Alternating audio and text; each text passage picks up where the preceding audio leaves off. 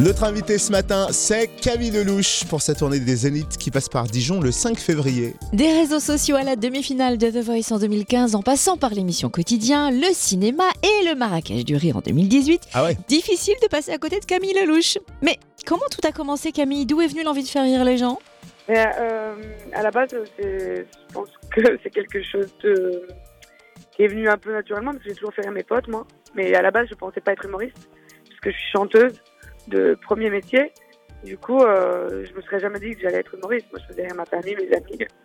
Et c'était bien comme ça. Et du coup, euh, avec le temps, on me disait beaucoup. Moi, j'ai fait de la restauration presque 10 ans et on m'a dit. euh, on me disait qu'on venait pour me voir parce que je faisais rire quand les gens étaient à table, etc. Et au fur et à mesure du temps, j'ai fait un peu de ciné, les gens me disaient mais pourquoi tu fais pas un spectacle?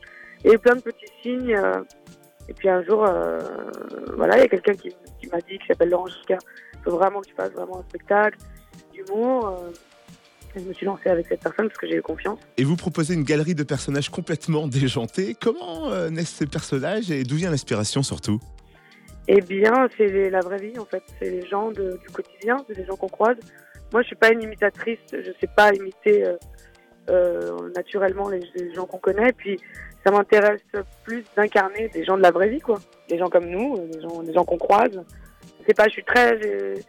J'ai un humour d'observation. C'est vrai que j'observe beaucoup les gens depuis toujours.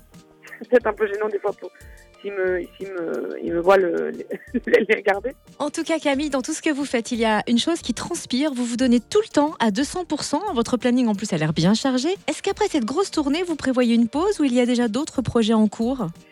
Alors, pause ne fait pas partie, ce mot ne fait pas partie de mon vocabulaire.